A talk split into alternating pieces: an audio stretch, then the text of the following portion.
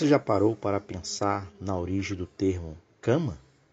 Essa palavra é latina e significa leito estreito e baixo, provavelmente de origem ibérica. Já a palavra leito refere-se a uma cama melhor e era chamada pelos romanos de lactus. Os romanos também usavam esse mesmo nome para se referir a caixão, um lugar onde se dorme para sempre. A sua cama é estreita e desconfortável ou você está em seu leito real. O leito real é ter paz, organização, dormir assim que deitar, não se preocupar com nada e amar o tempo que você passa acordado. Um celular viciado precisa de carregador o tempo todo. Você é como um celular novo ou como um celular viciado. Use sua cama para desfrutar a quantidade necessária ter um momento de iniciativa maravilhoso com seu cônjuge e nada além disso. Não use sua cama para conversar, assistir TV, ficar deprimido, ficar doente, inerte ou inventando desculpas infinitas. A cama não é um tempo, ela serve apenas como um carregador de celular. Quando as suas baterias nucleares estiverem prontas, corpo, corporal, sexual, mental e espiritual, Arranque esse carregador da tomada, ative o boot cerebral, sorria e vá para gastar essa potência energética com o seu propósito. Talvez a sua boa desculpa é que está cansado demais e você merece esse momento de descanso, não é? Você não deveria estar fazendo isso. Esse estado que você deseja é pior do que um usuário de droga experimenta. Saiba disso agora. O seu corpo é o templo que habita a sua alma, espírito e o próprio Criador.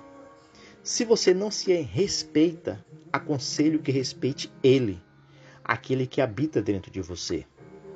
Hoje você se encontra no estado em que chamamos de catalepsia patológica, uma doença em que os membros se tornam rígidos e sem contrações musculares.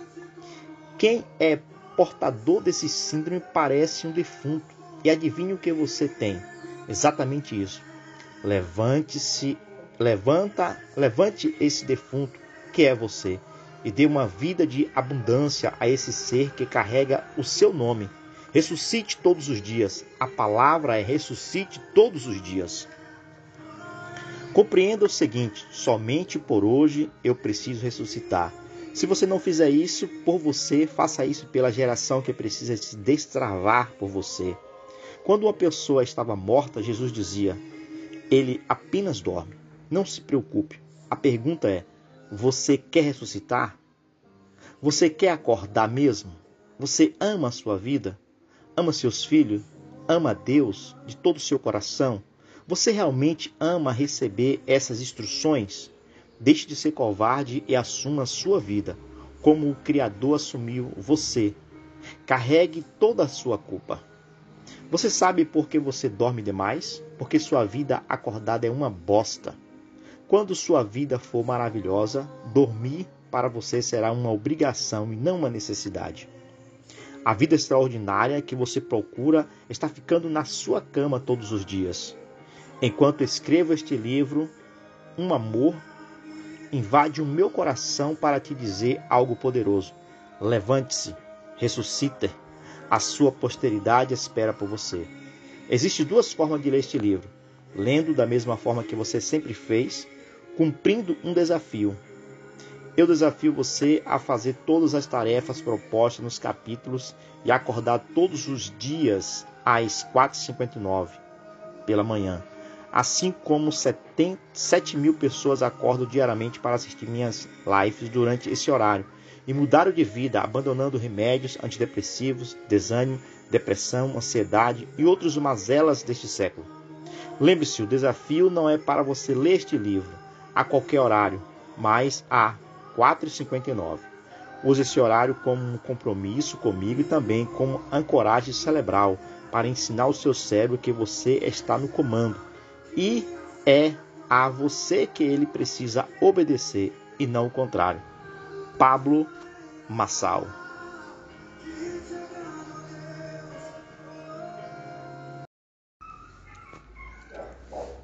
Princípio número 1: um, família. Para começar esse capítulo, eu quero levar você a refletir. Você vê seus filhos crescendo na vertical ou na horizontal? É isso mesmo. Se você vê seus filhos crescendo horizontalmente, é porque você está trabalhando demais e passando pouco tempo com sua família. Você acorda e eles estão dormindo. Você volta do trabalho e eles também estão dormindo. Se você não começar a questionar o ritmo em que as pessoas vivem, a forma como se comportam, começará a obedecer comandos e não estará guiando os seus próprios passos. Começará a deixar com que as pessoas façam isso por você. Será que você é apenas fruto de um produto coletivo? Talvez o caixão seja muito mais do que apenas o seu leito e sim infinitas coisas que prendem você dentro de uma caixa metal. Pode ser o seu trabalho, pode ser sua forma de se relacionar com as pessoas mais próximas, entre outros motivos. Independente do que possa ser, acredite, é sempre e, e sempre será uma fuga. Você precisa compreender que a sua família funciona como um eco, que apenas reproduz o que você faz. Se você entender que está guiando a sua família, precisa se colocar na frente, na posição correta. Quando você, homem, deixa de ser homem e foge da sua posição, toda a sua família fica desprotegida. E quando você, mulher, faz o mesmo, afeta a sua geração futura. Se você tem uma família, dê o seu melhor. Entregue tudo o que você tem para que você consiga alcançar o seu completa mudança e a sua metanoia. Comece, como eu sempre digo, não melhore, mude. Quando decidi escrever esse livro chamado Sai do Caixão, estava refletindo sobre o quanto as pessoas apenas vivem robotizadas, ou como comentei anteriormente, em um estado de catalepsia patológica. Muitas vezes é necessário quebrar certas regras, não para uma libertinagem sem fim, mas para compreender que estar vivo está intimamente relacionado com a liberdade genuína. O que você não entende, você precisa questionar. Os vivos são 2% da população mundial e os outros 98% estão mortos e seguindo tudo roboticamente. Para compreender como vencer o caixão diariamente, principalmente na área familiar, você precisa de autoconhecimento. A crença que você tem determina a vida que você leva.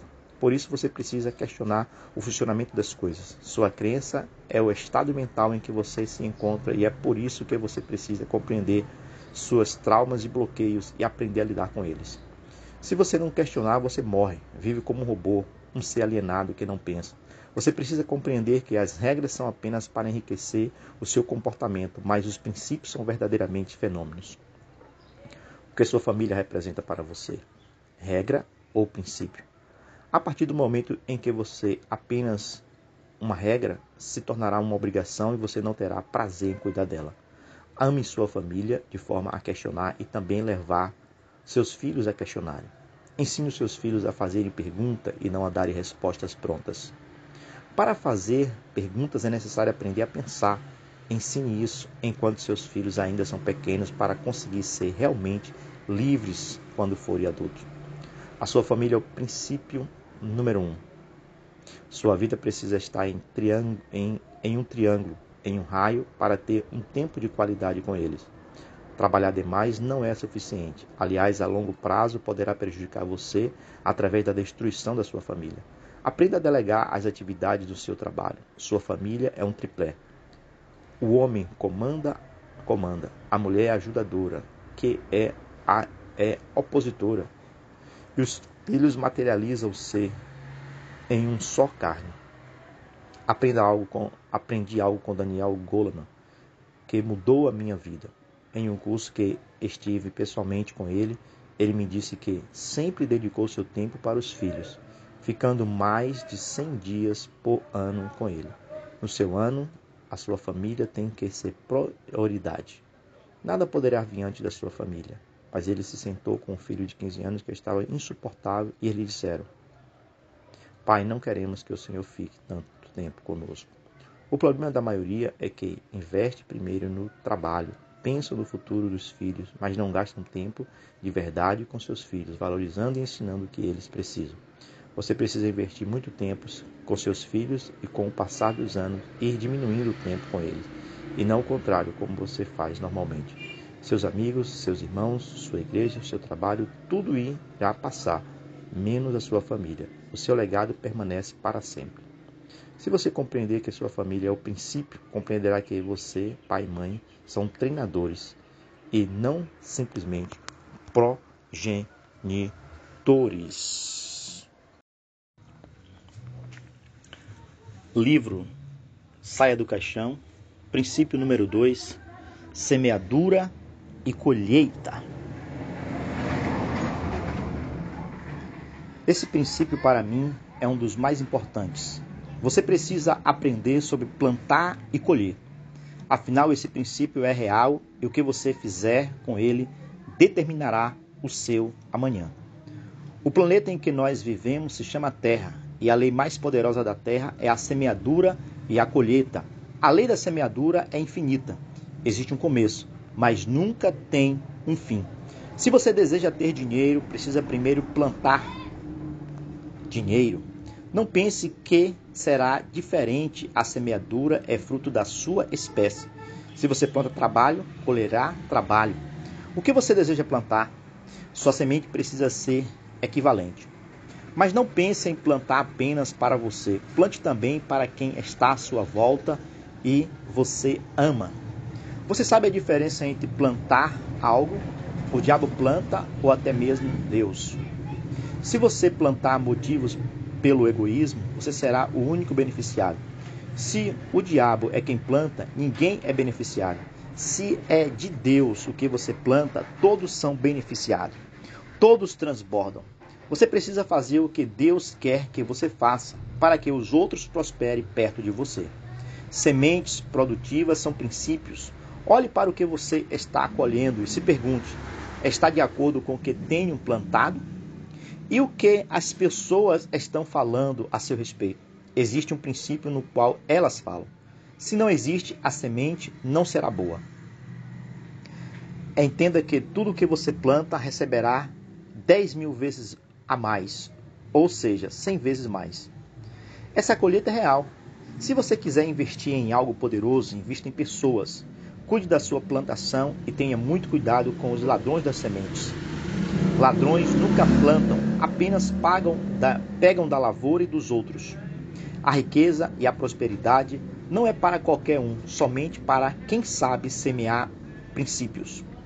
Se você, por exemplo, deseja escrever um livro, precisa antes andar com pessoas que escrevem livros. Quer, quer aprender a ler livros acima da média? Ande com quem tem facilidade com a leitura.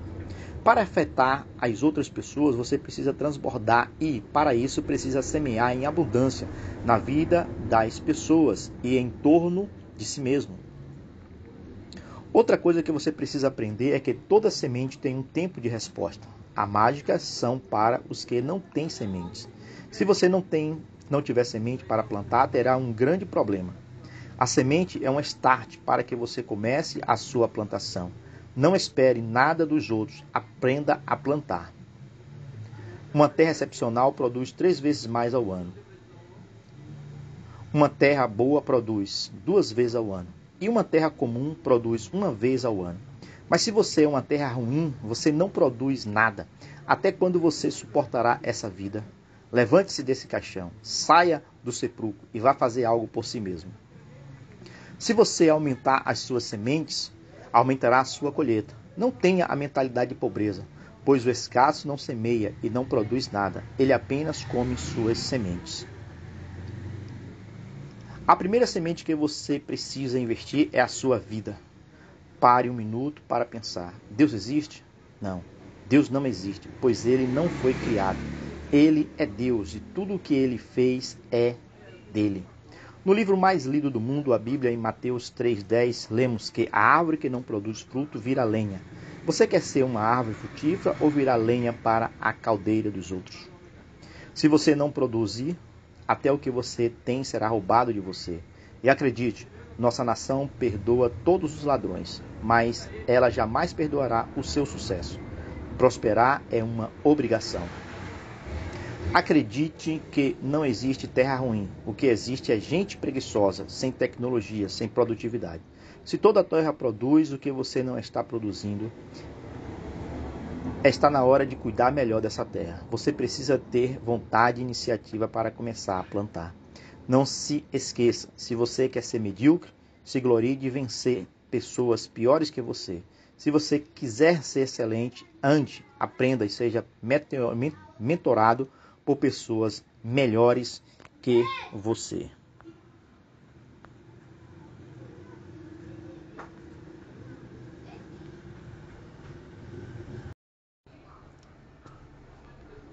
Princípio autogoverno de Pablo Massal. Princípio número 3. Diz assim: Esse conceito é um dos meus perfeitos ou preferidos.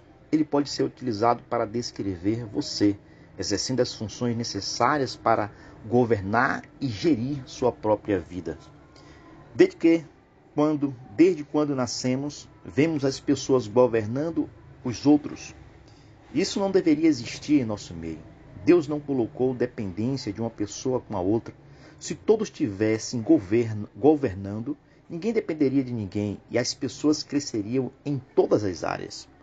Enquanto você cuida da vida do outro, está deixando seu barco, sua vida à deriva. Isso permitirá que outras pessoas tomem conta, tome, tende a comandar a sua vida. Talvez você, no entanto, talvez você não entenda o quão importante sua vida é. Jesus morreu por você e se e te instruiu para amar o próximo como a você mesmo. Mas como amar o próximo se você não está se amando e cuidando de si mesmo?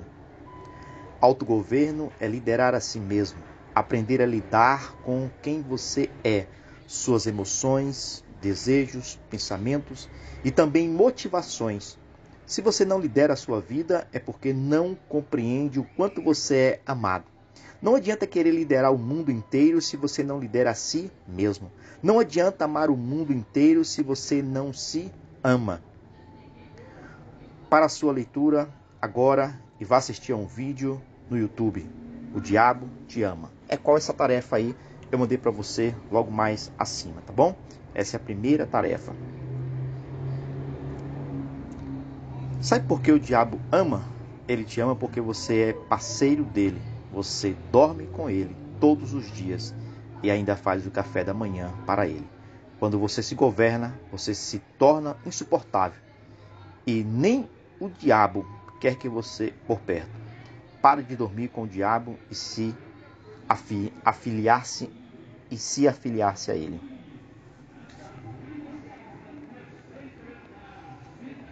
O maior problema das pessoas é que elas têm uma necessidade satânica de aprovação. E eu pergunto a você, aliás, desafio você a encontrar uma pessoa bíblica onde Jesus agradava, alguém para se sentir aceito e amado. Ele não fazia isso. Sabe por quê? Porque ele sabe que Deus, o Pai dele, o ama e jamais importa do que isso. Ele se sente amado.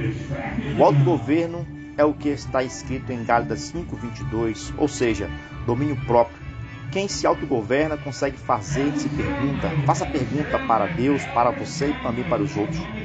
O autogoverno não se importa em querer ser os outros, seja você mesmo. Por que você precisa de autogoverno? Porque o seu cérebro não gosta de pensar e quem não pensa se submete a quem pensa. Não seja um mero ator coadjuvante da sua história, seja o diretor principal. Página 21 do livro Sai do Caixão, de Pablo Massal.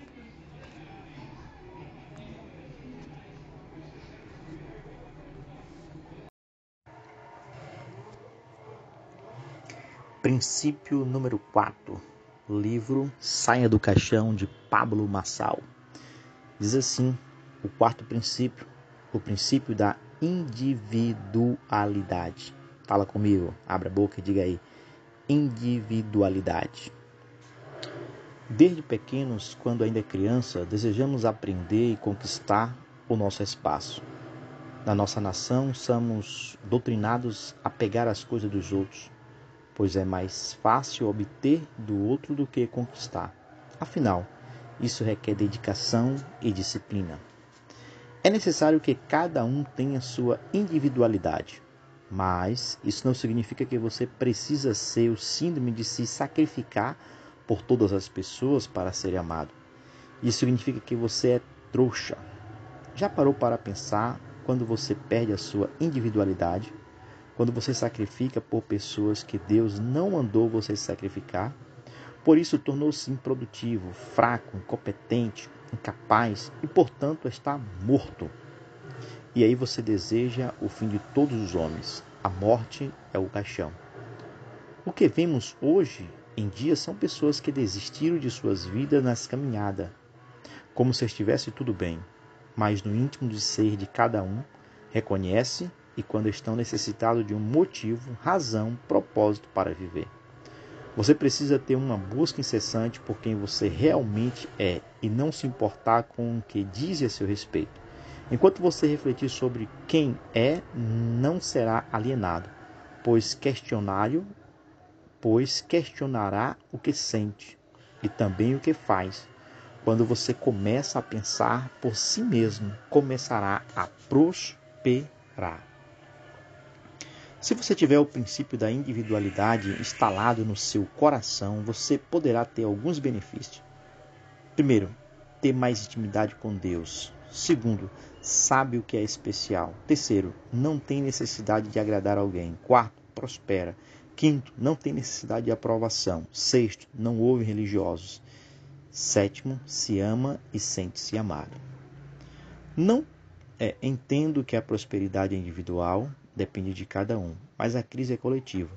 Sabe o que é crise? A pobreza, a prosperidade individual. Se você é coletivo, você é trouxa de todo mundo. E na individualidade que você prospera.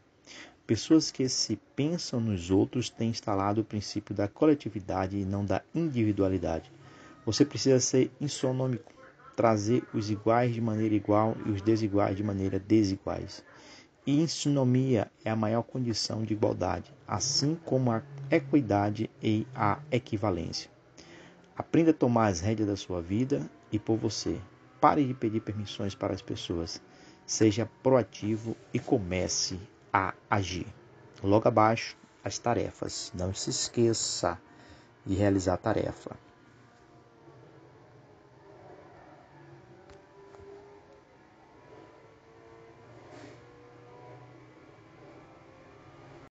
Tudo bem com vocês? Hoje vamos falar um pouco sobre o princípio número 5 do livro Sai do Caixão de Pablo Marçal. Tenho certeza que vai ser edificante para a tua vida. Então preste atenção na leitura. Se não entendeu, ouça de novo. Princípio número 5, honra. Princípio é um substantivo masculino e é o primeiro momento da existência de algo ou de uma ação ou processo a honra é diferente, é um substantivo feminino e diz respeito a um princípio que leva alguém a ter uma conduta virtuosa, corajosa, que lhe permite gozar do bom conceito junto à sociedade. Honra é dar consideração devida a uma pessoa que se distingue dos seus dotes intelectuais, artísticos ou morais. Se você deseja aprender alguma coisa, com alguém não será sem o princípio da honra. Honrar alguém não é fazer o que a pessoa quer ou deseja, mas sim respeitar, aceitar a pessoa como ela é. É agir em justiça. Quero compartilhar com você uma história sobre honra, para que você compreenda o seu lugar. Lúcifer pecou contra Deus ao tentar ocupar o trono que não era dele, e sim de Cristo. Teve recaída sobre si a justiça de Deus, que aplicou a Lúcifer a sua punição adequada e devida. A honra é dos filhos de Deus e eles dominam a terra, mas o diabo tem ódio da honra. Você conhece o versículo que diz que apenas ao honrar os seus pais, você terá recompensa absurda na terra? Aceite, portanto, que você já é rico. Esteja apenas na posição certa para receber e acredite, dormindo em um caixão não é o melhor postura. Não existe estar em uma posição de servidão sem saber quem é honra. Quando uma pessoa possui uma atitude desonrosa, ela não colhe, não merece pagar nada e pior, não tem como pegar. Os desonrosos são tendenciosos, fazem inimizade e facção. Você tem honra? Este princípio pressupõe aceitação do outro. Você pode não concordar com alguém e, e ter todo o direito de questionar a Deus e aos outros sobre as atitudes deles. Mas lembre-se que suas perguntas demonstrarão seu nível de maturidade. Ter honra é ter autoridade. Quando você é amigo de Lúcifer, você desonra as pessoas. E acredite, Honrar alguém não é bater continência, obedecer cegamente a ninguém e muito menos ficar calado. Em Provérbio 3,35 aprendemos mais sobre a honra. A honra é a herança dos sábios, mas o Senhor expõe os tolos ao ridículo. Aprenda a amar a instrução para não ser punido e nem ser ridicularizado. O princípio da honra pressupõe multiplicar. Quando você possui esse princípio instaurado dentro de você, quer compartilhe com o maior número de pessoas. Se você deseja ter autoridade, comece a honrar aqueles que vieram antes de você. Uma atitude desonrosa é você desejar mudar seus pais, seus líderes, seu chefe. Se você não servir essa pessoa, aceitá-la e honrá-la, você nunca vai colher. Se você é um religioso, use esse princípio de maneira distorcida usa esse, usa esse princípio de maneira distorcida e assim manipula as pessoas. Aceite Deus, seus pais, seus amigos como eles são. Não tente mudar ninguém. Honre as pessoas, mas pare de idolatrá-las. Senão você ficará mais idiota do que eles. Apenas modele essas pessoas, reconheça os códigos que elas possuem e depois seja melhor. Avance e mude de nível. Forte abraço segue embaixo as tarefas para você realizar.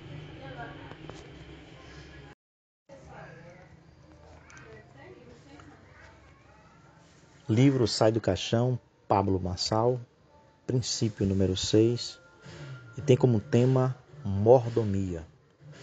Mordomia é a palavra que designa a função ou ofício de um mordomo, alguém que gera ou gerencia as posses do dono real, na ausência dele. Não tente ser dono das coisas do mundo. Não se importe com as coisas dessa terra. Você pode ser mordomo, pois tem acesso a tudo, a tudo e pode usar todas as coisas para o seu benefício. Basta ter sabedoria e compreender que o mordomo não é um escravo, e sim um administrador, um grande gestor. Você compreende que se ficar todos os dias com um zumbido, não conseguirá fazer nada por você. Um dia você vai morrer e digamos que você tenha uma fazenda e não cuide dela. Quando você morrer, isso ficará com herança para os seus filhos. E como será essa herança? Será destruída pelos seus herdeiros? Cuidado com aquilo que você pede para conquistar para o Criador, seu Pai. Ele te dará, pois tudo já é seu mas o que realmente importa é onde você colocará o seu coração. Não se esqueça que os homens são todos iguais na morte. Ele só pode ter histórias diferentes em vida, mas o fim de todos é o mesmo. Aprenda a lição de vida com Alexandre o Grande. Ele fez três pedidos a seus ministros: que seu caixão fosse carregado pelos melhores médicos da época, que seus tesouros que tivesse que, se, que os tesouros que tinha fosse espalhado pelo caminho até seu túmulo, que suas mãos ficassem fora do caixão à vista de todos. E os ministros perguntaram surpresos: Por qual motivo devemos agir assim? E Alexandre respondeu: Eu quero que os melhores médicos carreguem no meu caixão para mostrar que eles não têm poder nenhum sobre a morte. Quero que o chão seja coberto pelos meus tesouros, para que todos possam ver que os bens tem poder nenhum sobre a morte. E quero que minhas mãos fiquem para fora do caixão, de modo que as pessoas possam ver que viemos com as mãos vazias e de mãos vazias voltaremos. O tempo é o tesouro mais precioso que temos. Mas podemos produzir mais dinheiro, mas não podemos produzir mais tempo. Gaste seu tempo e sua energia de forma produtiva, dando o seu melhor para que você ama. Isso redundará em riqueza. O que você tem feito com o maior bem que ele te deu? O que você está fazendo com o sopro de vida que ele deu a você? É necessário ter mordomia com corpo, dinheiro, mensagem que Deus fala com você, seus bens, sua vida sexual, e aqui me refiro às que são casados, tempo. Deus só não confiará grandes coisas a você se você não souber ser mordomo nas pequenas coisas. Lembre-se do que está em Lucas 16, 10. Quem é fiel no pouco, também é fiel no muito. E quem é desonesto no pouco, também é desonesto no muito. A força com que você lida com o que tem depende de você. O Criador de todas as coisas testará você para saber se você tem autoridade diante dos outros e verá como você vai se comportar. Não se esqueça desse ensinamento que está em 1 Coríntios 3, 22 e 23. Tudo, tudo é vosso, mas vós sois de Cristo e Cristo de Deus. Esse aí foi a leitura do livro Sai do Caixão, de Pablo Massal. Por favor, ouça mais de uma vez para que você possa assimilar as verdades contidas nesse ensinamento. Forte abraço, Deus abençoe. Tamo junto, até depois do fim. Muito bem, se você não tem acompanhado, comece a acompanhar a partir de aqui. Nós estamos falando sobre 26 dias de uma metanoia, ou seja, uma transformação de mente. E hoje nós estamos com o princípio número 7, que significa isonomia. Este princípio, como expliquei anteriormente, refere-se a um princípio do direito segundo o qual todos são iguais perante a lei, não devendo ser feita nenhuma distinção entre as pessoas que se encontram na mesma situação, ou seja, tratar os iguais como iguais. Um exemplo claro desse princípio na nossa sociedade é o imposto. Os ricos pagam mais imposto que os pobres. Isso significa tratar os iguais de forma igual e os desiguais de forma desigual. Você não precisa e nem deve tentar agradar a todo mundo. Insonomia é agir com as pessoas como elas desejam e merecem. Aprendemos sobre isso com o mesmo Jesus. Ele era desequilibrado e agia de forma oposta à maioria das pessoas. Quando, por exemplo, ele entregava a bolsa de dinheiro na mão do tesoureiro dos discípulos, que era ninguém mais e ninguém menos do que um ladrão, Judas, ou quando ia orar quando a maioria estava dormindo. Jesus sempre andou na contramão da maioria. Deus também usa de sinomia com você. Ele não trata todos de igual, pois se fosse assim não existiria céu e inferno. Todos iriam para algum desses lugares e não deveria necessariamente de terem dois locais. Uma das coisas que aprendi é e quero passar para você é sobre pessoas que são pontes e pessoas que são caminhos. Pessoas que são pontes te levarão para o outro lado do seu propósito somente durante o momento. Pessoas que são caminho irão com você e permanecerão com você até o cumprimento do seu propósito. Aprenda a identificar quem é ponte e quem é caminho da sua vida. E trate cada um dessas pessoas como elas querem ser tratadas por você.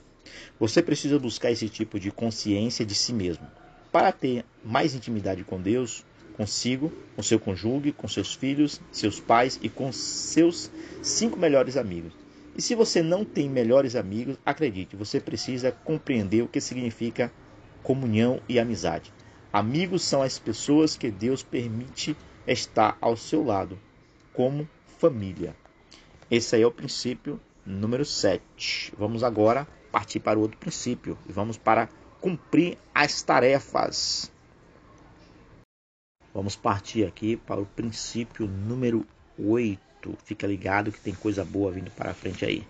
Esse princípio número 8 fala sobre a criatividade. Estamos lendo aqui o livro Sai do Caixão, de Pablo Massal. 26 dias para uma transformação de mente, de mentalidade. A criatividade sempre faz parte da rotina de Deus desde os princípios. Naturalmente, precisamos também desse princípio instalado no nosso dia a dia. 90% das pessoas em depressão hoje em dia se sente assim, por não saber o seu propósito. Vive na ansiedade das coisas futuras e na condenação de coisas passadas. Você precisa sair do seu lugar de conforto, onde está, e dar um passo em direção ao seu futuro, primeiramente através da criatividade. As pessoas visionárias enxergam tudo pronto antes mesmo das coisas acontecerem, mesmo que ainda não tenha sido iniciado. O que é realmente o princípio da criatividade? É aceitar ser a imagem e semelhança do Criador e, e então ativar tudo o que você quiser. Sua mente precisa ir em busca de coisas antes de todo o resto. O cérebro, naturalmente, não aceita a criação, ele aceita a repetição. E isso quer que você precisa fazer, disciplinar o seu cérebro. Muitos pensam que essa parte é fácil, mas não é. Durante o processo criativo, será exigido muita energia de você. Não foque em como fazer, pois se você focar nisso, poderá travar sua mente. Desde o princípio, as coisas não existiram, precisavam de criatividade. Não tente inverter a roda. Não existe nada de novo.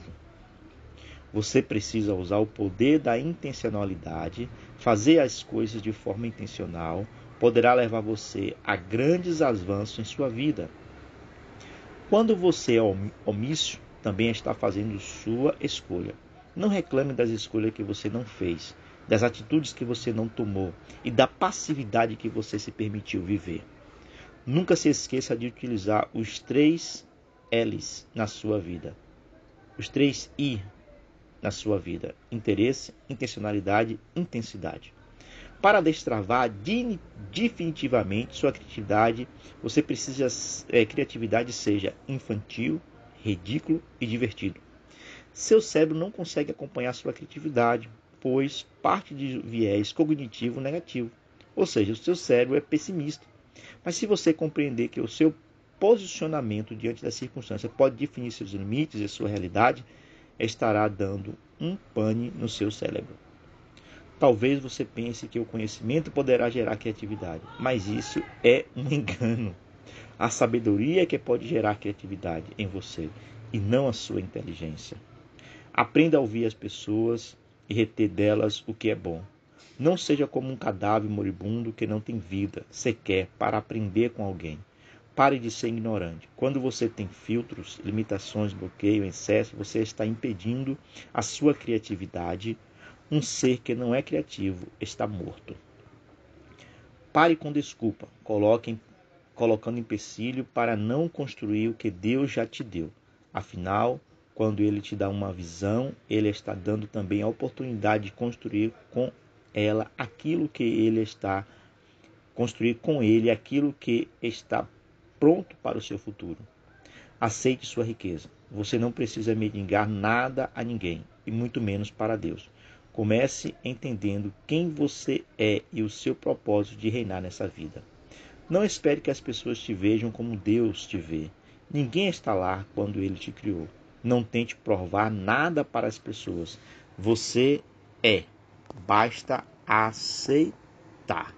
Ok? Forte abraço. Mais uma vez aí o livro Sai do Caixão. Nosso amigo Pablo Massal. E o princípio é o princípio número 8. Princípio número 9 do livro Sai do Caixão. E o princípio é a unidade. A primeira coisa que quero ensinar é a diferença entre união e unidade. União é quando você pega algo qualquer, ser, e coloca junto com os, com os outros. Um exemplo claro disso é o saco de laranja. No momento em que você abrir o saco, as laranjas se espalharão e cada um irá para um lado. Unidade é diferente, ela gera um propósito comum. O exemplo que posso dar é o suco de laranja. Quando colocamos o suco em um, em um copo, não podemos distinguir uma laranja da outra. Todas têm um objetivo comum. Se você tiver união com as pessoas, elas te deixarão na, na, na mão. Viva na unidade com as pessoas, mas não em união. O saco de laranja só estará em unidade depois do suco formado, e é impossível separá-lo após esse processo. Em Gênesis 11:6 Existe um grande segredo sobre unidade. Deus, percebendo a intenção do homem, diz: Vamos confundir a linguagem deles, pois agora tudo quem tenta fazer não terá restrição. Afinal, esse povo tem uma só língua e são um único povo. Se vivermos dessa maneira, conseguiremos tudo o que quiserdes na terra. Já pensou sobre isso? Obter tudo o que desejar? Quando o homem tiver unidade e a mesma linguagem, ninguém poderá segurá-lo. Se você se juntar em unidade com alguém, não tem como você deixar de explodir. Você precisa descobrir quem é você. Você precisa encontrar pessoas que têm a mesma comunicação que a sua, o mesmo mindset e propósito. Não faz o menor sentido andar com pessoas que são opostas àquilo que você acredita. Forte abraço, esse é o livro Sai do Caixão, princípio número 9, unidade Agora, pessoal, vamos fazer as tarefas. Princípio número 9 do livro Sai do Caixão. E o princípio é a unidade. A primeira coisa que quero ensinar é a diferença entre união e unidade. União é quando você pega algo qualquer, ser, e coloca junto com os, com os outros. Um exemplo claro disso é o saco de laranja. No momento em que você abrir o saco, as laranjas se espalharão e cada um irá para um lado. Unidade é diferente, ela gera um propósito comum. O exemplo que posso dar é o suco de laranja. Quando colocamos o suco em um, em um copo, não podemos distinguir uma laranja da outra. Todas têm um objetivo comum. Se você tiver união com as pessoas, elas te deixarão na, na, na mão. Viva na unidade com as pessoas, mas não em união. O saco de laranja só estará em unidade depois do suco formado e é impossível separá-lo após esse processo. Em Gênesis 11:6 existe um grande segredo sobre unidade. Deus, percebendo a intenção do homem, diz: Vamos confundir a linguagem deles, pois agora tudo quem tenta fazer não terá restrição Afinal, esse povo tem uma só língua e são um único povo. Se vivermos dessa maneira, conseguiremos tudo o que quiserdes na terra. Já pensou sobre isso? Obter tudo o que desejar? Quando o homem tiver unidade e a mesma linguagem, ninguém poderá segurá-lo. Se você se juntar em unidade com alguém, não tem como você deixar de explodir. Você precisa descobrir quem é você. Você precisa encontrar pessoas que têm a mesma comunicação que a sua, o mesmo mindset e propósito. Não faz o menor sentido andar com pessoas que são opostas àquilo que você acredita. Forte abraço, esse é o livro Sai do Caixão, princípio número 9, unidade. Agora, pessoal, vamos fazer as tarefas. Olá, olá, olá, mais uma vez aqui com o livro Sai do caixão. Princípio número 11. Hoje nós estaremos falando sobre eficiência.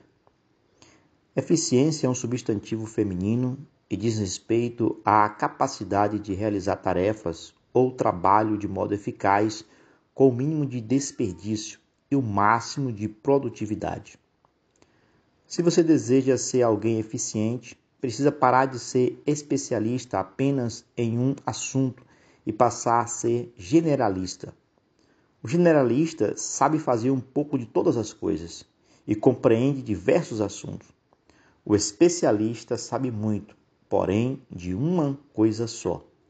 Uma pessoa eficiente entrega sempre algo a mais que uma pessoa normal, de forma mais rápida e a menor custo.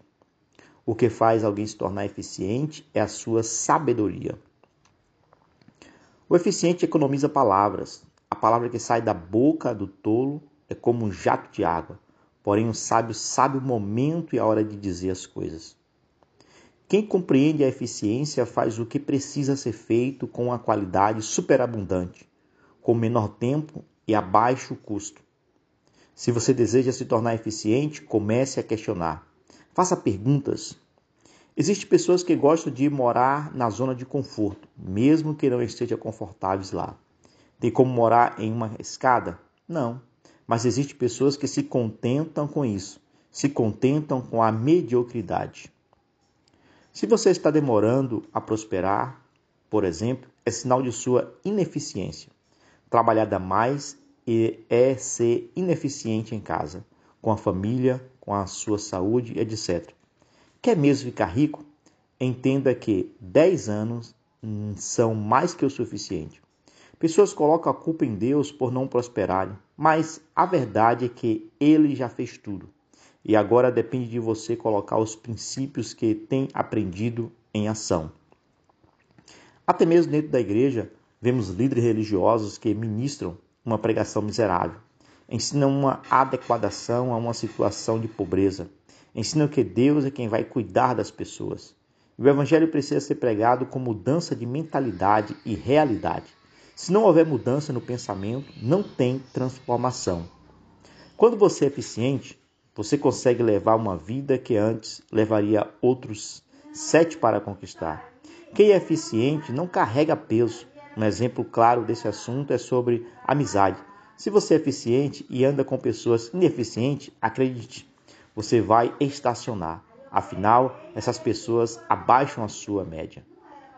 Seja sempre prático, pois o sinal de muita teoria é pouca eficiência. E seja sempre atento ao ponto de mudança para que você não perca o timing.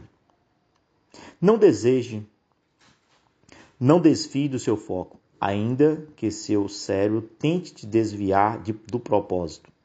Pessoas realmente eficientes sabem que 90% das coisas em que os outros entram não darão em nada. Então sabe que não precisam gastar energia com tudo.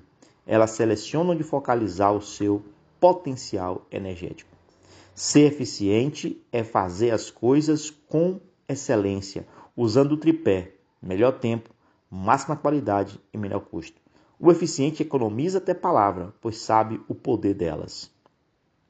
A eficiência é um princípio constitucional e você precisa aprender a fazer o que necessita ser feito. Chega de mimimi. Levante-se desse caixão agora e faça algo pela sua própria vida. Existem coisas que podem impedir a sua eficiência: amizades, funcionários, fornecedores, relacionamento e outros. Não se esqueça que se você não é eficiente, você é ineficiente. Isso significa que você é um inútil, imprestável. Você se sente assim? E o que pode fazer para mudar essa situação? Cada pessoa tem a vida que merece, pois tem a vida que escolheu para si.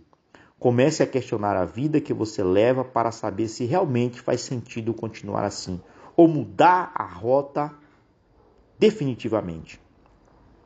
Pare hoje com essa pare hoje com essa morosidade em sua prosperidade. Reconheça que a maior despesa é seu tempo desperdiçado, pois o seu tempo vale muito mais do que você imagina. Já pensou em como aplicar a eficiência nos princípios que já mencionei neste livro? Família. Comece trabalhando perto de casa para que você gaste menos tempo no trânsito e passe a investir no almoço com sua família, possuindo maior tempo de qualidade com os que você ama. Semeadura. Escolha melhor as sementes que você vai plantar e também a terra que irá potencializar a germinação da sua semente. Governo. Autogoverno. Não deixe as pessoas governarem sua vida. Tome as rédeas da decisão que precisa tomar e faça o que precisa ser feito. Individualidade. Lembre-se do princípio da máscara do oxigênio em um acidente de avião. Coloque-a primeiro em você, para depois colocar nos outros. Um ser individual transborda. Honra. Não seja burro de carga das pessoas. Aprenda com as pessoas e honre a vida delas. E não se esqueça de aprender com elas e não viver a vida delas. Deixe quem não quer mudar em paz. Mordomia. Cuide das coisas de Deus que ele colocou em suas mãos para governar. Insonomia. Não trate todas as pessoas iguais. Trate os iguais de forma igual e os diferentes de forma diferente. O próprio Jesus, quando via um pecador, o abraçava. Quando via um fariseu, dava-lhe uma chicotada. Dê às pessoas segundo o seu merecimento. Criatividade. Seja ridículo, infantil, fora da caixa e não se preocupe com a opinião alheia. Os outros servem apenas para tolir quem você realmente é. Seja livre para expressar-se. Crie suas estratégias e traga cada um delas à existência. Unidade. Não abandone, não abandone crianças. idosos e nem as viúvas, mas abandone os ineficientes. Faça as perguntas mediante o estilo das pessoas e a forma como vive. Atração. Desperte para o que realmente tem valor. Acorde e traga ainda nos seus primeiros minutos o que você deseja em sua mente. Livro Sai do Caixão, do nosso queridíssimo Pablo Massal. Muito bem, vamos agora estudar o livro Sai do Caixão, de Pablo Massal. Eu quero que você aprenda. E hoje nós temos o princípio número 12, princípio chamado esse resiliência. Ser resiliente é ser capaz de lidar com problemas, adaptar-se a mudanças, superar obstáculos ou resistir à pressão de situações adversas. É sua capacidade de elasticidade diante dos desafios da vida o poder de levar porrada e não reagir automaticamente. Não seja impossível em suas relações, porque isso pode acabar com você. Você perde muita energia com essa brincadeira de passa ou repassa, bateu, levou. Toda estrutura que é abalada, se não tiver dilatação e elasticidade, pode vir a ruir. Sempre que escrevo sobre resiliência, lembro da Torre Eiffel, idealizada por Gustavo Eiffel. Essa torre foi desenvolvida para durar apenas 20 anos, mas já tem 132 anos. Durante o período de calor, ela aumenta em até 15 centímetros seu tamanho devido à dilatação do ferro. Ela contém em sua programação uma pequena folga para que nos dias quentes a dilatação ocorra sem nenhuma resistência. A Torre Eiffel, com 324 metros de altura, consegue se adaptar a novas temperaturas. E você? Resiste às mudanças ou se adapta a elas? Tem o poder da flexibilidade e da elasticidade. Sempre que alguém te atacar ou te provocar, Deixe o outro falar, soltar todo o argumento que ele tem através da fala. Fique em silêncio e observe o tiro no pé que ele mesmo está dando. Veja a intenção do acusador enquanto fala com você. Ser resiliente é aguentar a pressão. E para isso é necessário força mental, para sempre, não somente para suportar hoje. Não dependa das pessoas. Os resilientes aprendem a todo momento, ele sempre multiplica e não se deixa levar pelas situações momentâneas. Entenda que quando alguém te magoa e te irrita, não é culpa do outro. As pessoas te irritam porque você é irritável. Você não pode melhorar isso. Você precisa ser transformado completamente. Toda estrutura que é rígida vai se quebrar ao meio. A resiliência é para não deformar, para não, para se adaptar ao movimento e por isso é flexível. Indico para você ler o livro Antifrágil, Coisas que se beneficiam com o caos, Nassim Nicholas Taleb, porque assim você compreenderá mais sobre toda a estrutura social na qual você está inserido. Quer saber como ser mais resiliente? É simples. Empatia, simpatia, altruísmo. Se você tiver esses três pontos, é possível não ser resiliente? Se você tiver esses três pontos, é impossível não ser resiliente. Afinal, você compreenderá o outro dentro do potencial que ele tem. Não dependa da opinião dos outros, apenas ative a fonte e deixe transbordar. Aceite quem você é, que o transbordo virá. Você não precisa forçar nenhuma situação. Princípio número 13, 13 do livro Sai do Caixão, de Pablo Massal. O tema de hoje é a fonte. Existe uma fonte que jamais se esgota, e essa fonte é o Criador. Relacionamento com Deus não é pertencer a uma religião, nem ser partidarismo, ou ter um direito reservado a um grupo de pessoas ao clero.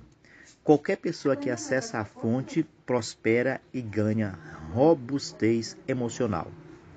Se você estiver ligado à fonte, você nunca será alienado. Quando a fonte percebe que você está parada ou represando as águas, ela devolve para outro lugar e assim a água é compartilhada.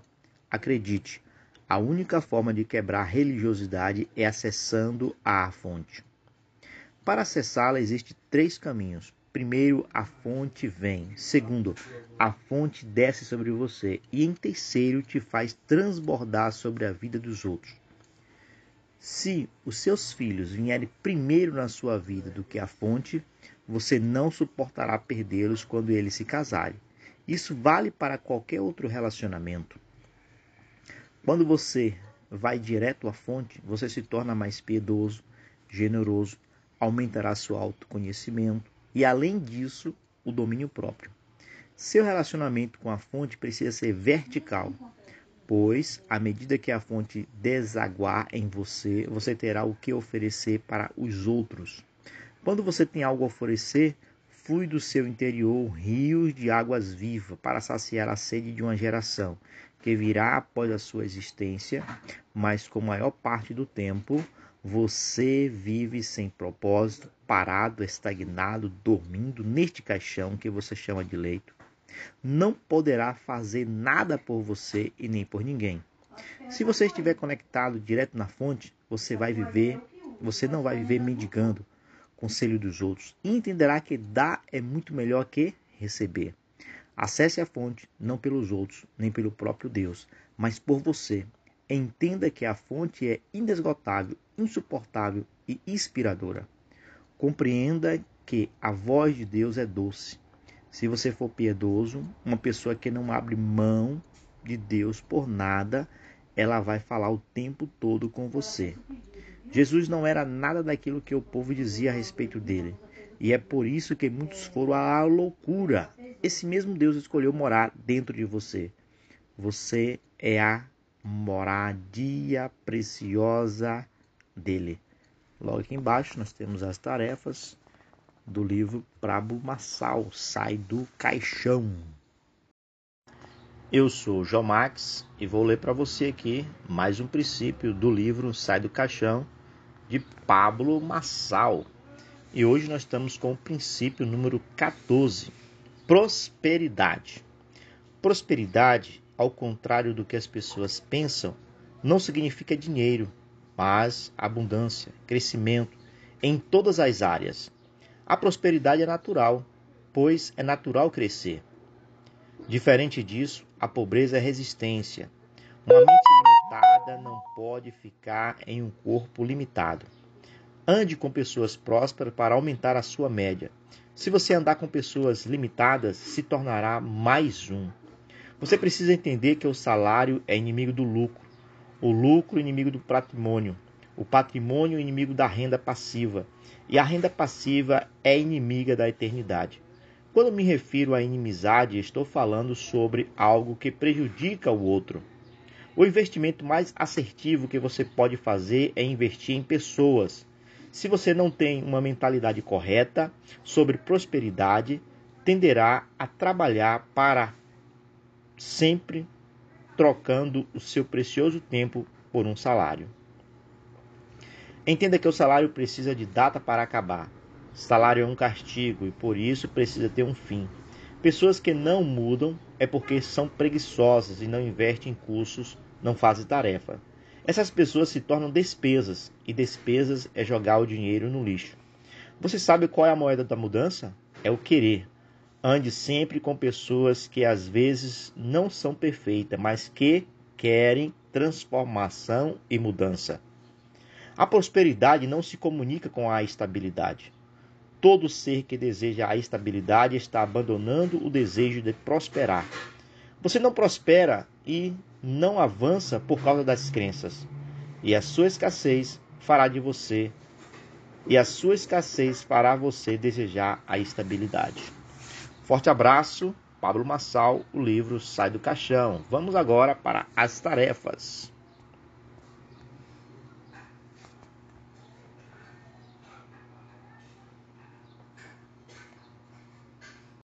Livro de Pablo Massal Sai do Caixão, princípio número 15, Associação. Compreender esse princípio poderá salvar a sua realidade na vida no que diz respeito a seus resultados.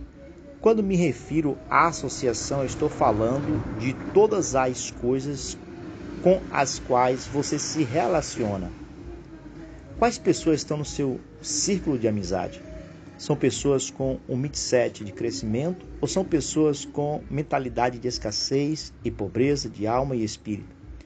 85% dos seus resultados estão relacionados às pessoas com as quais você se conecta. E se suas conexões estão com a média baixa, ainda que você seja um super-homem ou uma super-mulher, terá uma média baixa. Você se associa às coisas que te distanciam do seu propósito? Eu acredito que sim, por isso você tem levado essa vida até hoje. Quando eu explico sobre a catalepsia e esse estado mórbido, estava me referindo a realmente você se tornar um morto que habita em um corpo que anda.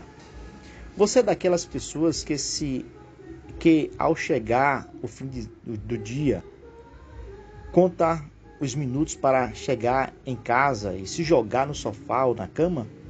Sinto te informar, você não vive nem de longe uma vida abundante e feliz. Você está apenas em um estado vegetativo e nem se deu conta.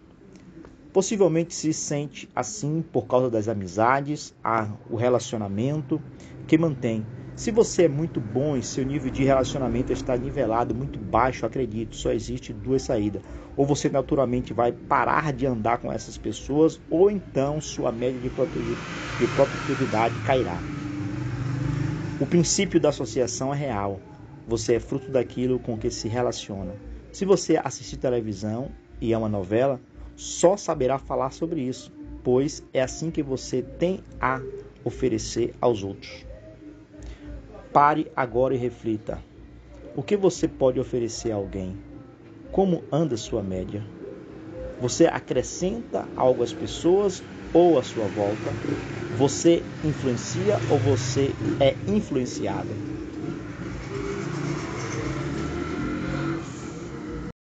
Livro Sai do Caixão de Pablo Marçal. Eu sou o João Max e agora trago para você os princípios Princípio número 16: Ação e movimento.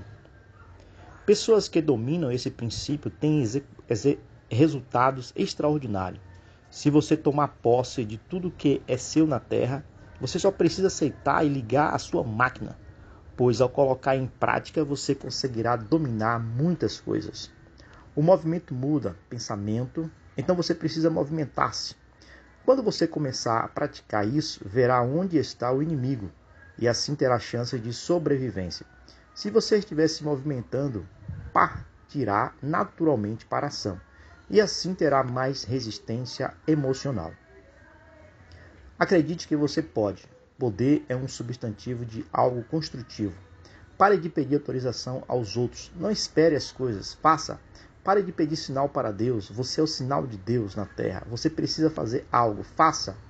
Use a técnica só hoje para realizar suas tarefas mais desafiadoras, como o banho natural, libertar-se dos vícios, toxinas mentais e orgânicas.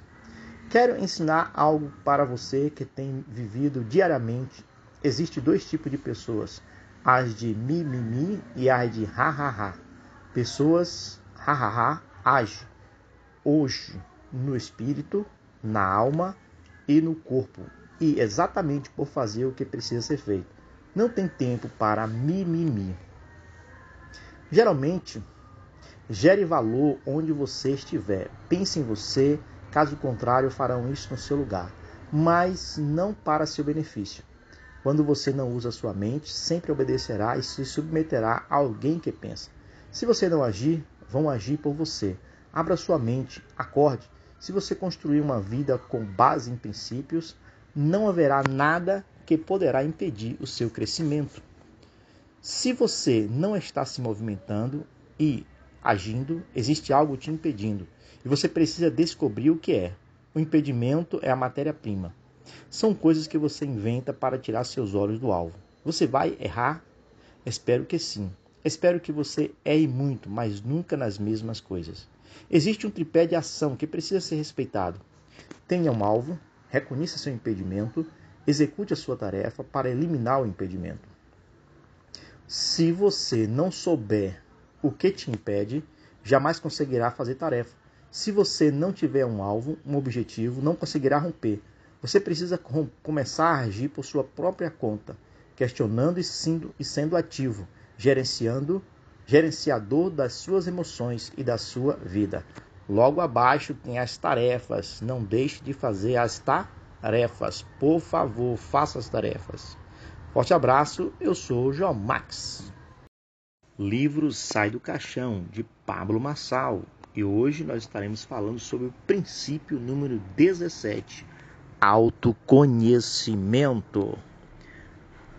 Autoconhecimento nada mais é do que fazer um investimento de si mesmo a maioria das pessoas, e talvez este seja o seu caso, estão travadas por não se conhecerem. Descobrir coisas sobre você fará com que você destrave a sua mentalidade em coisas que jamais imaginou.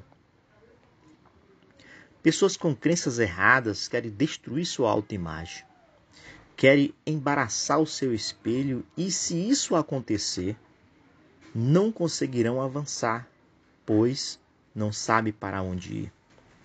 Pessoas falam mal de certos assuntos por não compreenderem sobre ele. Isso se chama ignorância. E o que muitas falam sobre você? Por quê?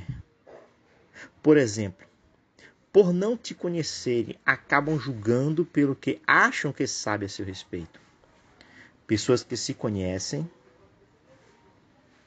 não param nunca mais e nem se deixam dominar, pois descobriram a sua identidade. Para examinar si mesmo, basta olhar para dentro de você. Para de achar que os outros têm mais intimidades com o Criador do que você. O caminho não é para a direita, nem é para a esquerda. O caminho é para dentro. Quando você fizer esse mergulho, o medo irá embora a necessidade de agradar os outros vai embora. Dizer sim para todo mundo também irá embora. Para se conhecer, você precisa também conhecer a Deus e ter intimidade com Ele. Afinal, você é um ser triuno e possui uma alma, um corpo e um espírito. Sabe por que os líderes religiosos não desejam o seu autoconhecimento? Porque eles sabem que você se tornará invencível e não se deixará dominar. Imagine em sua autoimagem, pois dependendo da forma como você vê a Deus e a seus pais, a sua autoimagem pode ser afetada ou potencializada. Não dependa de ninguém para saber quem você é. Você precisa você, você, pois Deus já entregou essas possibilidades em suas mãos. Esse aqui foi o livro Sai do Caixão de Pablo Massal princípio número 17. Te vejo no próximo áudio. Ou melhor, daqui a pouco sairemos com mais o próximo áudio. Princípio número 18. Amar ou amor. Amor é quando sentimos um forte afeição por outra pessoa ou uma atração. Mas não é somente isso Toda ação que sai de Deus é amor, porque Deus é amor. Se você não se sente amado, é porque você não se conectou à pessoa que transborda amor. Amar, amor é simples. Ele é como a água que flui naturalmente, e mesmo que tentamos retê-la em nossas mãos, não conseguimos. Ele também é liberdade. É muito fácil dizer eu te amo, mas é difícil ter atitude para demonstrar isso. Amor é atitude também um sentimento. É o mais nobre de todos os sentimentos, pois sem ele, nenhum outro fará sentido. Serão ineficazes. Jesus falou que amava. Jesus nunca falou que amava, nunca pronunciou a frase eu te amo, pois o amor é. O amor faz. Jesus veio para si, para ser e fazer. Sabe por que João foi considerado o discípulo amado? Porque além de compreender realmente o que era o amor, Ele permitiu ser amado pelo Mestre. Deus demonstrou o seu amor pelo mundo quando enviou Jesus. Tudo o que não é amor é ilegal fluir dentro de você. Quando você ama e se sente amado, o amor te torna aquilo que você nasceu para ser. Não tenha dó de quem não é o que deveria ser. Tenha apenas compaixão das pessoas. Ter dó de alguém é carregar essa pessoa nas costas, mas ao ter compaixão, você ajuda a sair do lugar e se redescobrir. Se você não consegue entender a dor dos outros, você não sabe o que é amor. Enquanto vivemos, devemos amar. Chegará o momento em que não precisamos aprender a amar, aprendemos aprender a servir, a ter compaixão. É simplesmente fluirmos no amor, sem, me, sem nem mesmo precisarmos explicar. Somos, todos nós, condicionados e ensinados a fazer e precisamos aprender a viver. Romper com qualquer condicionamento não é fácil. Em 1 João 4, nos fala que Deus espera de nós aquilo que ele fez primeiro, ou seja, a Bíblia nos convida a ser como Deus. Quando ele nos convida a amar, o modelo de amor é ele. Quanto mais você aprende a descansar no amor perfeito, mais você fará. Seja semente, não esforço. A semente não precisa se esforçar para dar fruto, ela só precisa ser semente. A vida de muitas pessoas hoje em dia é um fardo porque não aprende a descansar. O amor é invencível. O amor é natural. Não precisa abraçar ninguém para provar isso. Amor é no olhar, a transbordar em compaixão. Sem amor, você não consegue cumprir o seu propósito. Quando se transborda em amor, acaba em segurança. O amor é um verdadeiro fluxo e quando o fluxo não vem, não tem como transbordar. Jesus não tinha regra, não tinha forma, mas tinha uma natureza e a natureza original dele era puro amor. Um amor que não desiste de você, pois, sem me... pois mesmo que ele tenha cem ovelhas e perder uma, ele irá atrás da que se perdeu. O amor dele é perseguidor, ele te amou primeiro.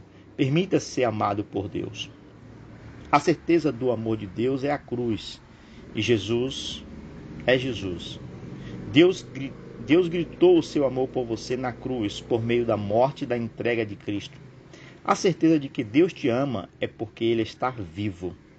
Amor não é só o que Deus tem, amor é o que Ele é. Pare de carregar as pessoas, libere, perdoe, não carregue ninguém.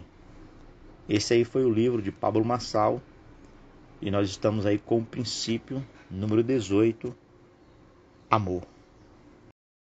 Livro Sai do Caixão, de Pablo Massal. Princípio número 19. Descanso. Descanso em hebraico significa desfrutar. Mais de 85% das suas preocupações não darão em nada. Por isso, não se preocupe. Tudo já está resolvido. Quem está em descanso está em ordem. O Criador fez o homem e falou em segredo a ele: Descanse. Deus entregou tudo pronto e só pediu que o homem desfrutasse. Quem não vive do descanso vai viver do esforço. Não fique ofendido quando alguém critica ou fala mal de você. Essa pessoa só está querendo aprender com você. Veja as coisas sobre outra perspectiva. Quem não alcança prosperidade é porque ainda não aprendeu a descansar. Aquilo que é seu, Deus já fez.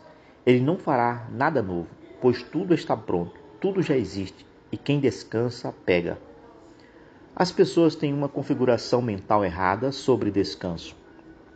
Elas acreditam que descansar e deitar para dormir. Porém, quando você faz isso, você despreza toda a prosperidade e crescimento. Descanso é o mesmo que se despreocupar-se. Mentalize e descanse. Mentalize e pare. Pare de se preocupar com coisas que podem nunca acontecer. Mentalize e aplique a lei da atração. Descanso é ter certeza do que já é seu. Quem planta trabalho, colhe trabalho. Quando você mudar sua mentalidade, de devedor para desfrutador, você explodirá na vida. Forte abraço, esse é o livro de Pablo Massal, Sai do Caixão, princípio número 19. Olá, olá, mais uma vez para transmitir para você princípios do livro Sai do Caixão de Pablo Massal. E hoje nós estaremos falando sobre o princípio número 20. Não se esqueça que princípios são imutáveis. Existem regras que parecem princípios, mas não são. Se algum, se algo que você ouviu te incomodar, entenda que isso é uma regra e não um princípio. E nesse momento caberá questionamento. Eu tenho um princípio para a felicidade que é: a felicidade é permanente e a infelicidade é transitória. Tudo depende da forma como estão as suas emoções, e para ter uma felicidade permanente, basta você ser o verdadeiro gestor da sua vida. E para o inferno ou ir para o céu é escolha sua. Você pode fazer suas emoções, seus dias aqui na terra serem como o céu ou como o inferno. Depende da forma como você lida com as situações da vida cotidiana. A palavra diz que o coração alegre formazeia o rosto. Você pode se deixar abater pelo que enfrenta ou decidir viver de forma livre e feliz. Se conectar a pessoas piedosas com princípios e assim você conseguirá vencer na vida. Felicidade é você em pessoa. O que aparecer, o que aparece como obstáculo na sua frente é transitório. Felicidade é decisão, infelicidade é condição. Se você for realmente feliz, levará a felicidade por onde for, independente do lugar que esteja. Ser feliz é ser maduro. Quem não gosta de você, por exemplo, não tem problema com você, e sim com ele mesmo. São pessoas inseguras. Pessoas felizes são insuportáveis, ela incomoda os infelizes. Deixe que falem de você, pois seu nome na boca das pessoas também poderá ser cura para você e para elas. A felicidade é só hoje. Por isso você precisa levantar todos os dias desse caixão com a decisão de ser feliz, com a certeza de que você é a própria felicidade. Assim, nada te abalará. Pessoas com traumas podem até tentar te, te segurar e impedir sua felicidade, mas você não pode se deixar influenciar por elas. Você é um leão, uma leoa, e leões e leoas não escutam a opinião de ovelhas e muito menos conselho. Acredite, se você não é feliz, a culpa é só sua, pois você fica dando satisfação demais para as pessoas e por isso não transborda. Bem, estaremos falando agora sobre algo muitíssimo importante. Princípios número 21 do livro Sai do Caixão de Pablo Massal. Significado: experiências. Se você tiver uma experiência errada, terá um resultado errado. Você pode ser próspero, mas se suas experiências forem ruins, seus resultados serão desastrosos. Com as experiências acontecem através da instalação das vivências de situações no cérebro. As experiências mostram o seu comportamento com as pessoas, com Deus, dinheiro, fracasso, sucesso, etc. Mulheres que tiveram relacionamento com homens canalhas sempre acharão que os homens não prestam. Elas basearam o momento hoje na vivência de experiências traumáticas anteriores. Cada um deve cuidar da sua própria vida. Cada um vê o mundo de uma forma. Pare de ficar querendo que as pessoas vejam a vida do seu jeito. As experiências são os drives mentais que são instalados na sua mente. Como ser rico com drives mentais de escassez, de pobreza? O pobre é improdutivo. Existe um poder no cérebro que é a possibilidade de decifrar e modelar as pessoas. Por isso acontece-se com pessoas de sucesso e comece a modelá-las.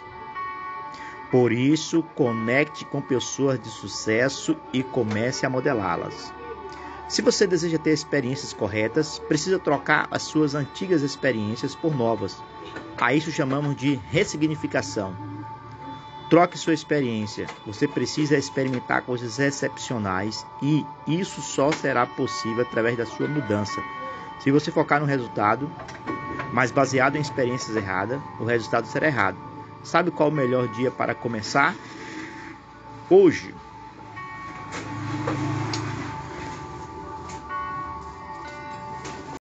Livro Sai do Caixão, de Pablo Massal, princípio número 22. A semente para ficar rico é a sabedoria. Tudo tem uma ordem. Se seguirmos a ordem, teremos progresso. Existe uma ordem, consequentemente, virá a decência. Tudo no universo respeita uma ordem de ser e existir. A própria criação é um exemplo de ordem. Precisamos quebrar certas regras e não abrir mão dos princípios. Comece tendo a atitude de não seguir pessoas tóxicas e sem, com, e sem princípios. Não gaste tempo e nem energia com isso. Seja produtivo. A maior ordem que existe é ser pleno e inteiro nas coisas. Coloque suas mãos em algo e faça, assim como Jesus nos ensinou. Para de ser perfeccionismo Pare de ser perfeccionismo, achando que tudo tem que estar completamente magnífico para que você faça. O feito é melhor que perfeito. Todos estamos em construção. Respeite a ordem, mas não deixe de fazer nada por medo. Não confie nos seus olhos, eles podem distorcer a realidade. Siga a ordem da vida. Se for necessário, durante sua vida, quebre todas as regras, mas nunca quebre os princípios. Pare de brincar de ser um homem ou uma mulher de verdade. Se você brincar com essa ordem, poderá sofrer um grande problema. Tudo tem uma ordem. Respeite a ordem. Sabe por que sua vida está uma bagunça? Porque você não segue a ordem. Você estraga tudo, inclusive a sua própria vida. Como diz Pablo Massal, feito é melhor que perfeito. Apesar de o áudio não estar tá saindo muito bom, devido a eu estar aqui na rua, em um local exposto, mas eu não tenho deixado de mandar os áudios. Vamos para mais um princípio. Princípio número 23 do livro Sai do Caixão de Pablo Massal. E o princípio de hoje é verdade. Muitos cientistas dizem que não existe uma verdade absoluta. A verdade não precisa de defesa. Ela vai passar por cima de tudo. A verdade ninguém sufoca. Seria como segurar o sol. A única verdade a ser falada hoje é um homem chamado Jesus. A única verdade como pessoa é Jesus, e a verdade como pessoa não precisa de defesa. A Bíblia tem um rosto humano. Em João 8,32 diz: Conhecereis a verdade e a verdade vos libertará. Você não precisa aprender a verdade, precisa conhecer a verdade. Se o evangelho precisasse de defesa, então ele não seria a verdade. Quando o diabo perguntou a Jesus se ele era o filho de Deus, Jesus sequer gastou energia para responder, pois o simples fato de responder tal pergunta poderia influenciá-lo. Jesus era o homem com emoções que poderia ser facilmente influenciado, mas ao contrário, Jesus brindou o coração e nem respondeu. Jesus, sendo a verdade, não respondeu. A lei e a regra só vieram ao mundo pois houve quebra de princípios. Sempre que alguém quebra um princípio, uma lei é criada. Se você precisa de regra, essa é a prova de que você está decaído dos princípios. Tudo o conjunto de princípios que você precisa encontrar-se na Bíblia. A sabedoria da Bíblia é infinita. As palavras de Jesus são o Espírito, o próprio Deus não são apenas letra ou uma cópia escrita por homem. Quando Deus dá a palavra, ele te dá um pedaço dele. Livro Sai do Caixão de Pablo Marçal, falando sobre os princípios. E hoje nós estaremos falando sobre o princípio número 24, frutificar. Descobrir seu propósito em identidade te leva a crescer e a frutificar. A prosperidade é crescer no que se tem. Guarde 20% do que você tem e multiplique com investimento. A arte de guardar trará disciplina e te fará prosperar. Frutificar é tornar disponível a sua essência, é colocar seu valor para que outros desfrute, é capitalizar, é multiplicar. A primeira coisa que você precisa aprender para frutificar é aprender a liberar o que você tem. Se você recebe e retém, o que você tem morrerá. Para frutificar é preciso doar. Plante o que você tem na vida de outros. Quem não frutifica é porque não descobriu ainda o seu propósito. Perceba que você não tem nada nesta terra. Você não levará nada daqui. Aprenda a investir no reino, pois isso você levará desta terra. O segredo de como conseguir viver com a árvore que dá fruto requer quatro passos. Primeiro, aprenda a fingir demência em relação às críticas. Segundo, saiba quem você é. Terceiro, saiba quem você é em Deus. Quarto, saiba quem Deus diz que você é. Não importa o que as pessoas falem a seu respeito, aprenda a converter essa energia a seu favor. Eu sou João Max e quero falar com você sobre os princípios do livro Sai do Caixão de Pablo Massal. Princípio número 25, primeira menção. Para vencer na vida só existe uma possibilidade: a de viver por princípios. Quando uma pessoa é livre, ela não precisa de autorização para pensar ou agir, pois ela vive baseada em motivos que a direcionam, ou seja, princípios. O princípio da primeira menção é o principal pela qual a interpretação de qualquer versículo bíblico é ajudado por uma consideração da primeira vez em que o assunto em questão aparece nas Escrituras. A primeira menção é a chave que destranca a porta e te introduz na verdade plena. Um portal para o caminho da verdade, uma porta que leva ao único caminho. É um guia de descoberta da verdade em sua relação progressiva o primeiro elo de um longo corrente de revelação. Uma semente que traz em seu interior a verdade completa a ser desenvolvida em todas as suas menções subsequentes. A primeira menção são os, são os princípios, os primeiros atos que determinam todo o ciclo do dia, da semana, do mês, do ano. Você precisa ir dormir sorrindo para também acordar sorrindo. Na sua primeira hora do dia, faça o boot cerebral, leia a Bíblia e beba água. Seja hidratado diretamente na fonte de um relacionamento com o Criador. A primeira menção determina a vida e, se ela não for construtiva, é necessário resignificar. Faça o seu exercício ao acordar. Fique de pé, mãos na cintura, levante a cabeça, respire fundo, recline na cadeira, estique as pernas, faça qualquer coisa, mas exercite-se. Deus criou tudo através da palavra da ordem. O homem, diferentemente, criou com as mãos. O que você olha no espelho todos os dias nada mais é do que a decisão e consequência de suas escolhas. A mente é a fábrica das, da existência. Todas as coisas existem na matéria-prima. Ninguém tem poder na terra a não ser o homem. Desconfie de quem não está produzindo nenhum resultado. Seu dia é construído através dos princípios.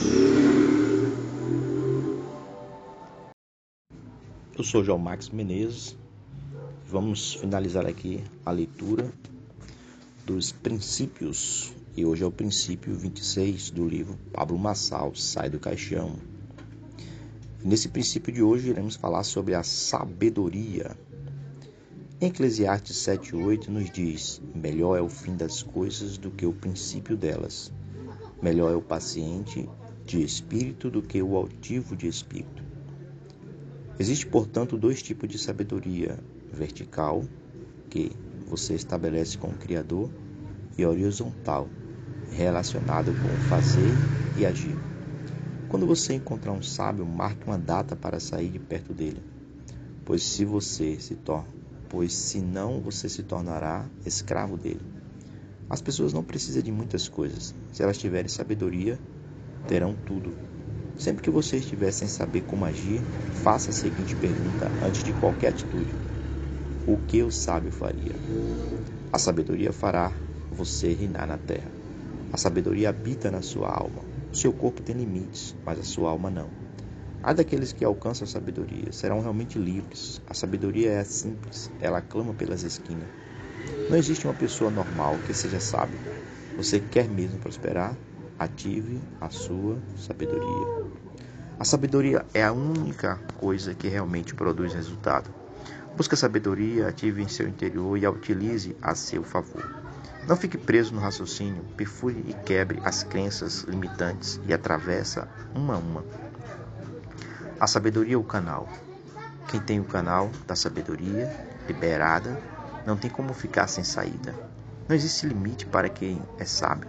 Quando você se conecta fielmente à sabedoria, entenderá o porquê é necessário sair desse caixão que te acomoda e mantém você tão confortável durante a noite. Para ser sábio é preciso estar ativo. Para ser sábio é preciso amar a própria vida. E se você se você dorme demais, não não se esqueça. É porque sua vida acordada é uma bosta. Mas ainda existe uma saída para você, pois bosta é adubo em mãos certas para cultivar uma plantação poderosa. Use o que você fez até hoje para o seu crescimento.